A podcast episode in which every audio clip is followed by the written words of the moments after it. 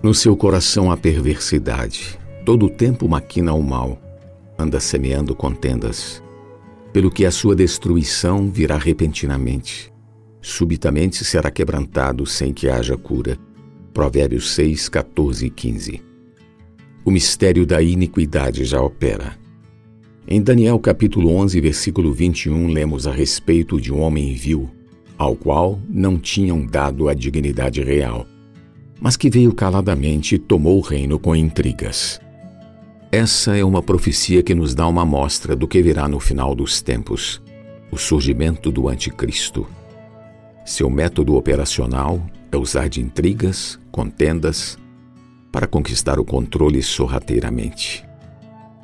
Na segunda carta aos Tessalonicenses, Paulo alertou que o dia do Senhor não virá sem que primeiro venha a apostasia e seja revelado o homem da iniquidade, o filho da perdição, o qual se opõe e se levanta contra tudo que se chama Deus. Com efeito, o mistério da iniquidade já opera, até que seja revelado o iníquo. 2 Tessalonicenses capítulo 2, versículo 7. Iniquidade em grego é anomia, que significa a condição de quem não cumpre a lei ou ignora a lei.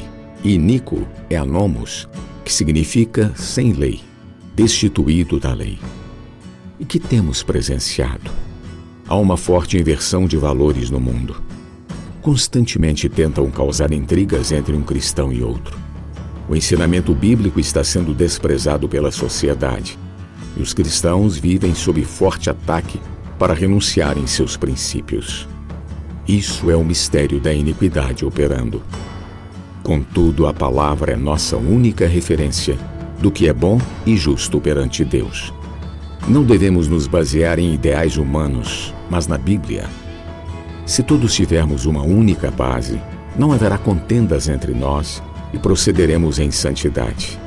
O mistério da iniquidade não prevalecerá em nosso meio, e na vinda de Cristo, o iníquo será quebrantado sem que haja cura.